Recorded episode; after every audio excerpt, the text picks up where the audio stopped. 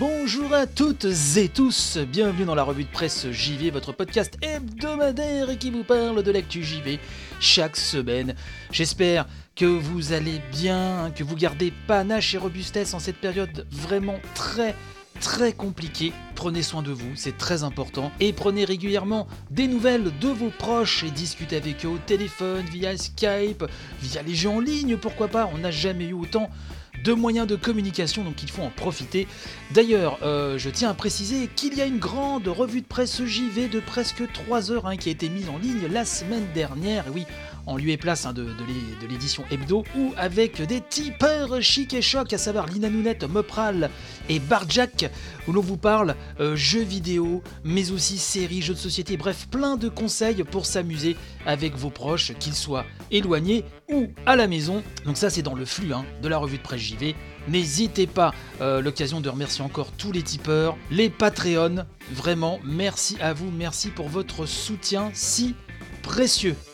Bon, cette semaine, eh ben, hein, euh, circonstances euh, particulières obligent. Effectivement, vous avez l'habitude, depuis quelques semaines, la revue de presse JV est aussi un petit peu en, chamboulement permanent comme ça. Donc une petite édition, là encore, hein, qui sort euh, du chemin de fer habituel. Mais j'espère que cette émission vous plaira néanmoins.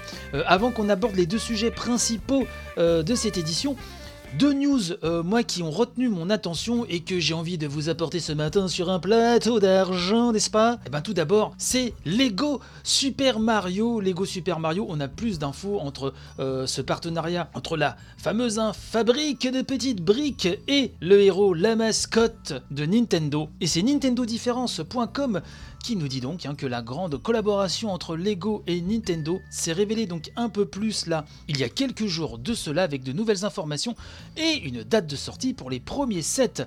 Ils seront donc disponibles dès le 1er août prochain, hein. les précommandes sont déjà euh, dispo.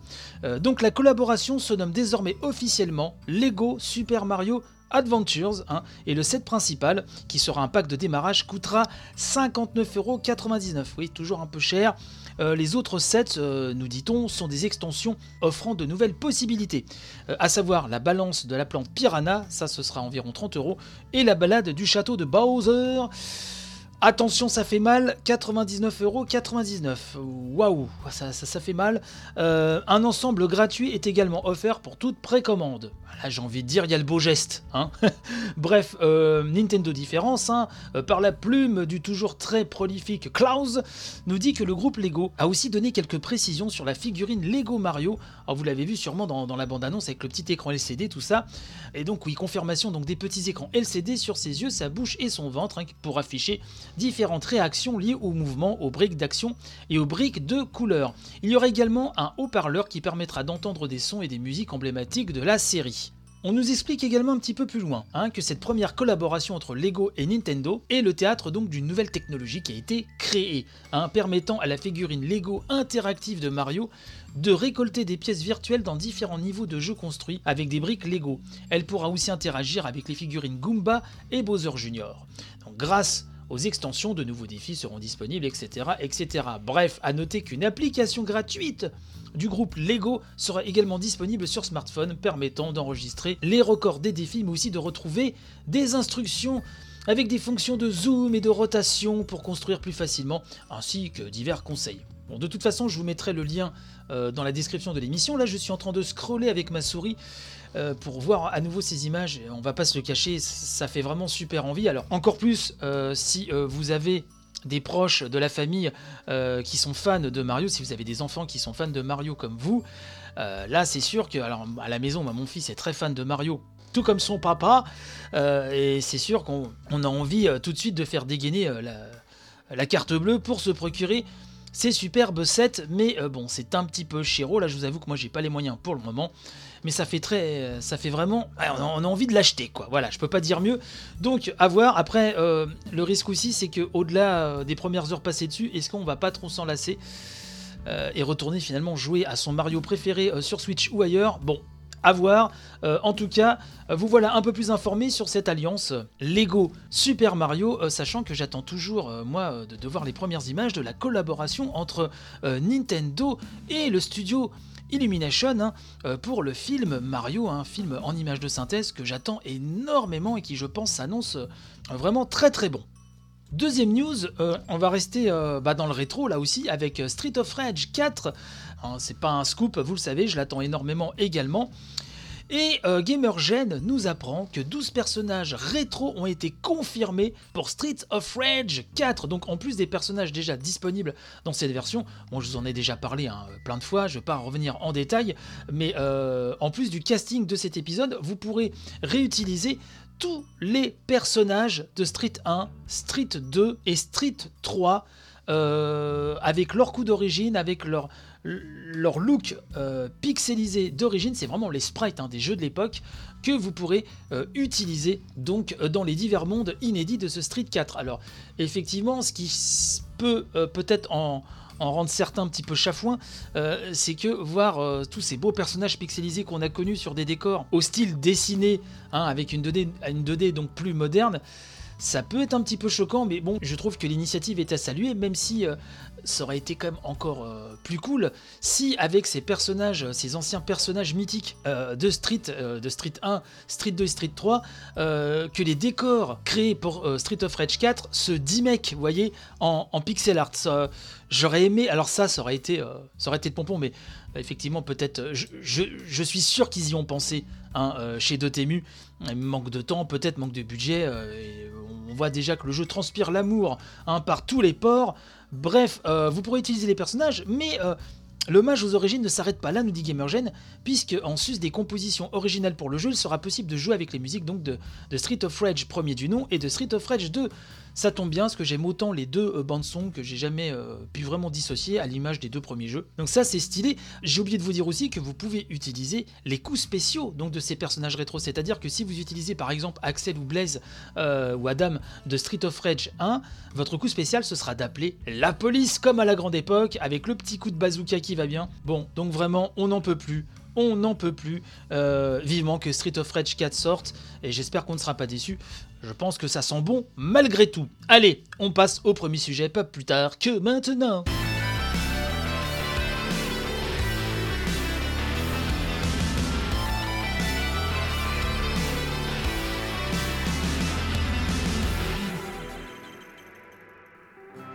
Inside Xbox du 7 avril. Oui, oui, il avait été annoncé par surprise lundi dernier. Et hop, 7 avril, un Inside Xbox. Et c'est grâce euh, au site xboxsquad.fr que je vais pouvoir vous faire un petit peu le récap de toutes euh, ces annonces. Et ça tombe bien puisque euh, cet article se nomme ni plus ni moins que Inside Xbox, le récap de toutes les annonces. Je salue Xbox Squad, la plupart des sites, et j'ai envie de vous dire c'est de bonne guerre, quand il y a des events comme ça, Inside Xbox, un Nintendo Direct, un State of Play Sony, etc.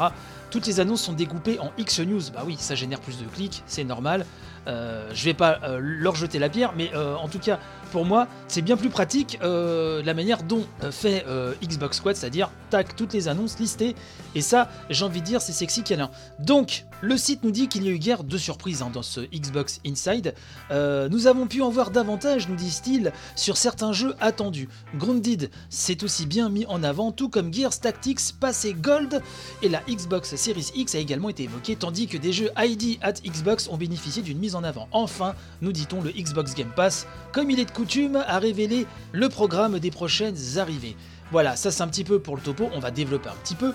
Donc Grounded arrive le 28 juillet en game preview via le Xbox Game Pass. Et oui, Grounded, euh, c'est le nouveau jeu d'Obsidian. Vous pourrez donc y jouer en solo ou entre amis et découvrir cette aventure minuscule. Alors, c'est un peu moment j'ai rétréci les gosses. Hein. Vous avez votre, euh, votre personnage qui est rétréci. Euh, vous êtes lâché dans la nature, euh, vous allez pouvoir euh, crafter, miner, ça a l'air très sympathique.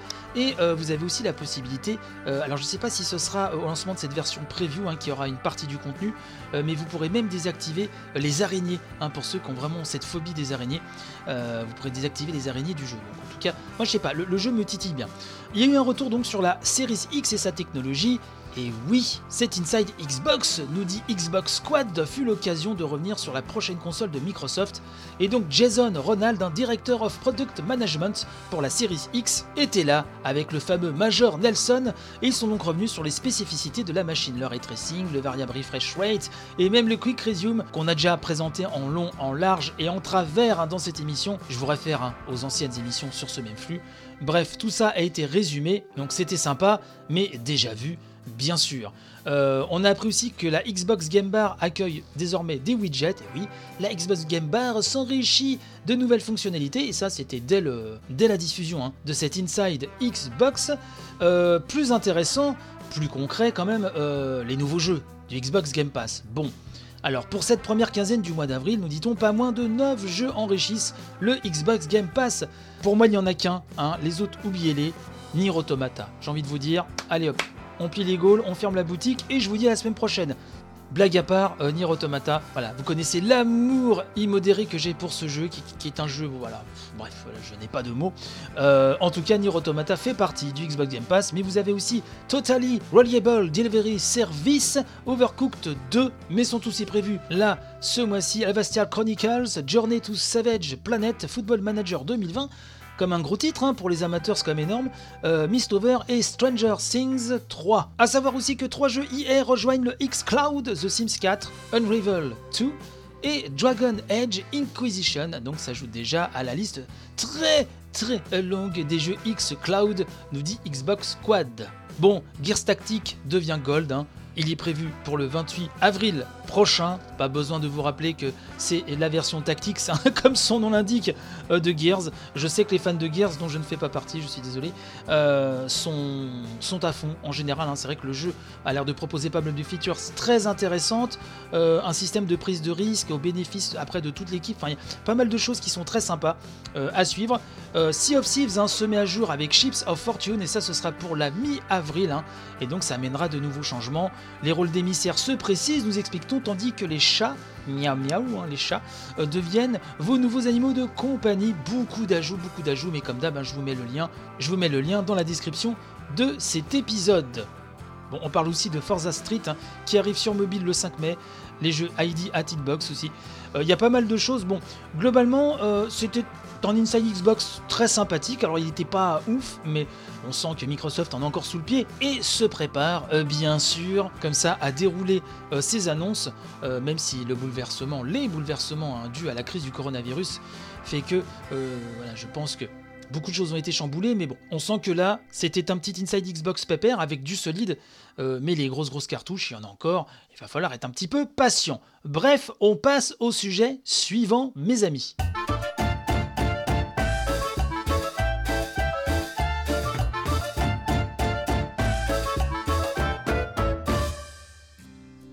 Alors, les euh, coquins, euh, les taquins, les fiefés de chez Sony ont montré Hein, ont dévoilé la manette de la PlayStation 5 une heure avant l'Inside Xbox dont, nous venons de parler. La guerre de communication continue.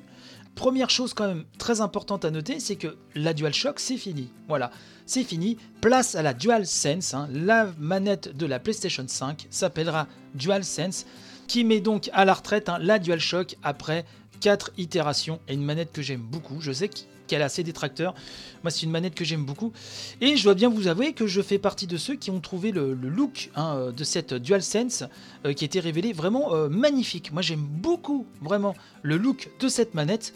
Mais tout d'abord, quelques petites descriptions grâce à Pouillot sur Gamecult qui nous dit bah, déjà effectivement que la manette se part d'un nouveau design à dominante blanche teintée de noir dont on ignore s'ils annoncent un changement plus global au niveau de la machine elle-même, encore tenue secrète à l'heure qu'il est. Je fais une petite parenthèse, je pense que ça va se lier bien sûr euh, totalement au look de la machine, après je peux peut-être me tromper. Et autre chose aussi, euh, pour conseiller une chaîne YouTube, pourquoi comme ça de but en blanc euh, vous allez comprendre.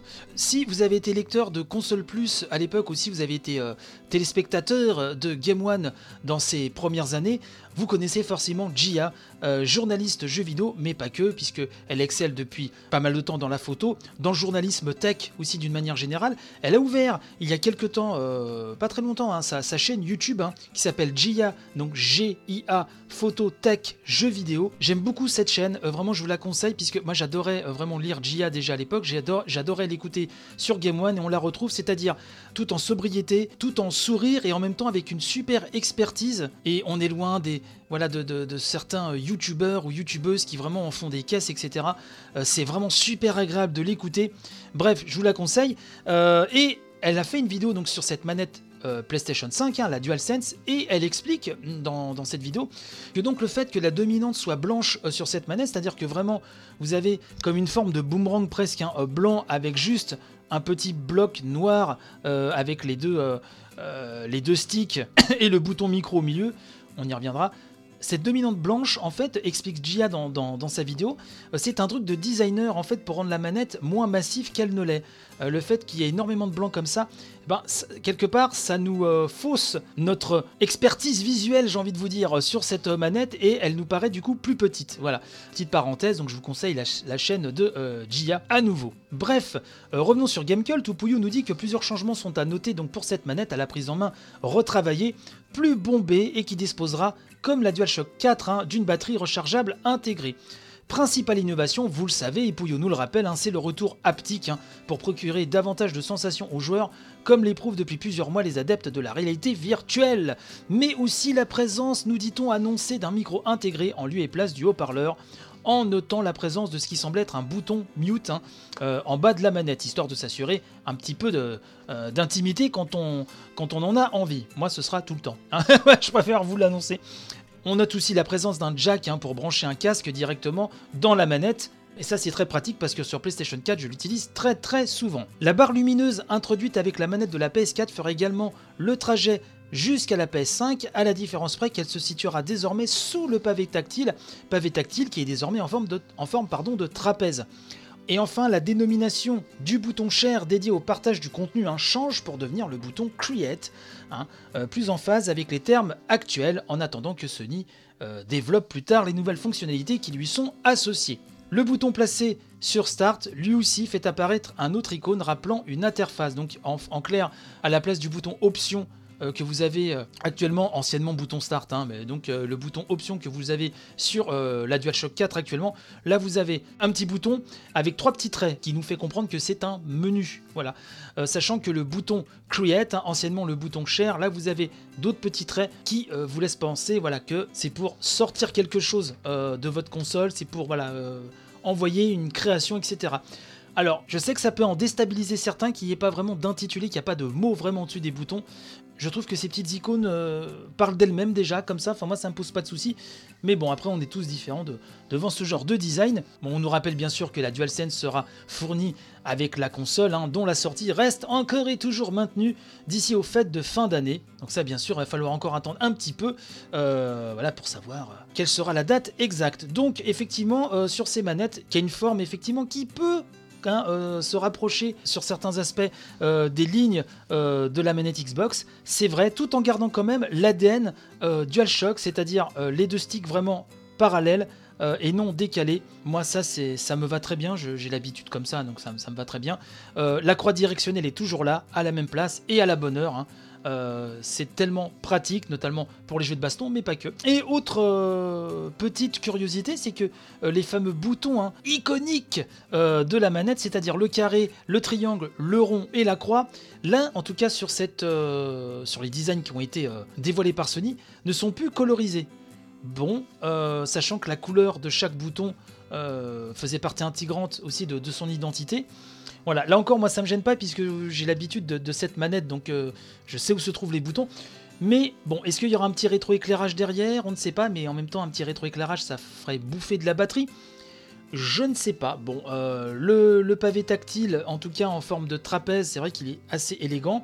Et au milieu, effectivement, un bouton euh, au-dessus du micro qui pourrait être, comme le dit Pouillot dans sa news, un, un bouton mute. Et vous avez l'eau-parleur qui est au-dessus. Et entre ce bouton que l'on pressent comme mute et le haut-parleur, euh, vous avez le logo euh, PlayStation, toujours bien placé entre les deux sticks. Mais bon, il est vrai que la star de cette manette, c'est le retour haptique. Si vraiment c'est bien utilisé, que ça fonctionne, et que vraiment vous avez des sensations, vous avez l'impression de, dévaler, euh, comme ils disent, une route caillouteuse, boueuse, en bagnole, et que les sensations sont vraiment extrêmement réalistes, ou pour d'autres types de, euh, je ne sais pas moi, vous, vous chopez quelque chose qui a une texture particulière, ou vous ressentez quelque chose euh, physiquement dans un jeu et que le retour est hyper réaliste manette en main, ça pourrait être vraiment une sorte de killer app pour Sony. Encore faut-il que ce soit bien utilisé, que la plupart des, jeux euh, l'utilisent intelligemment. Tout ça, ce sera à suivre bien sûr, mais en tout cas, je, suis vraiment très séduit par cette manette. Vous me direz ce que vous en pensez sur le compte Twitter de l'émission, à revue de presse JV, tout collé, bien sûr, ou sur le Discord. Hein, on a un super Discord, n'hésitez pas à venir. Euh, on rigole bien, on discute bien. C'est la bonne ambiance, hein, totalement. Voilà en tout cas ce que j'avais envie de, vous dire ce matin. Euh, effectivement, euh, la période est un petit peu compliquée. Euh, elle était pour moi déjà avant, pour ceux qui me suivent, et c'est vrai que le confinement n'a rien arrangé, ça fait beaucoup plus de choses à gérer. Mais en tout cas, j'essaye de, vous livrer l'émission. Alors la semaine dernière, effectivement, je n'avais pas pu la faire puisque je m'étais attelé très très activement au montage de presque 3 heures d'émission pour la, grande revue. Parce que je, voulais vraiment que vous l'ayez très rapidement parce que je pense qu'elle était très... enfin, elle, elle l'est toujours, hein, elle est là. Euh, elle n'a même pas une semaine. Euh, je pense qu'elle est très feel good euh, et on vous donne avec Lina Nounette, avec Mopra, les Barjack, on vous donne vraiment, de, je pense, de, très bons conseils. Donc je réitère mon invitation du début de l'émission. N'hésitez pas à aller écouter cela. Voilà, sinon à côté de ça, j'ai participé à un podcast de VHS et Canapé, l'émission Screenplay qui parle de Resident Evil. Euh, avec Rano et Creepers et je les remercie vraiment vraiment de leur invitation. On a passé un super moment, on a parlé avec passion du jeu Resident Evil et on a parlé avec, euh, je dirais, euh, avec taquinerie du premier film Resident Evil, donc avec Mila Jovovich. Alors à l'heure où je vous parle, l'émission n'est pas encore mise en ligne, mais n'hésitez pas à, surveiller ça. En tout cas, j'ai passé un super moment et je remercie encore vraiment Creepers et Rano pour pour leur invitation et leur gentillesse. J'ai vraiment passé un super moment. Et en ces temps compliqués, ça fait toujours plaisir. Donc, euh, merci, merci aux tipeurs, merci au Patreon. Alors, le Tipeee euh, baisse de plus en plus, mais les temps sont compliqués. Je ne vous jette pas la pierre. C'est super compliqué. la situation professionnelle de certains s'en trouve, avec cette crise du coronavirus, s'en trouve vraiment chamboulée, pour ne pas dire pire. en tout cas, ex-tipeur, euh, tipeur actuel, non-tipeur. Je remercie tout le monde de toute façon d'écouter l'émission, euh, de partager sur les réseaux sociaux, c'est très important vraiment. Euh, je remercie tous ceux qui le font, hein, toujours beaucoup de partage. Et donc je voudrais remercier Neo Calimero, Barjack, Electrotactics, Bertrand Amar, coucou mon Bertrand, Pipo Letsu, Trifon, Tophobie, Yvan Le Pierrot, Machin Truc 76, Garan, HXC, Lina Nounette, Pikachu, HL9, Nicolas, Vanifraise, X Nili, Lutherian, Aza, Slokoane, Evolix, JP Madère, Monsieur A. Et pour donc les Patreons, parce que il y a un Patreon aussi, hein, en plus du Tipeee, euh, je remercie à nouveau Gontran et je remercie tonton euh, Bernard. Merci à vous. Merci de m'avoir écouté ce matin pour cette émission encore un petit peu, bah, un petit peu beaucoup, hein, particulière. Je vous souhaite à nouveau bon courage en cette période compliquée. Je vous fais de gros bécos et je vous dis à tantôt. Bye bye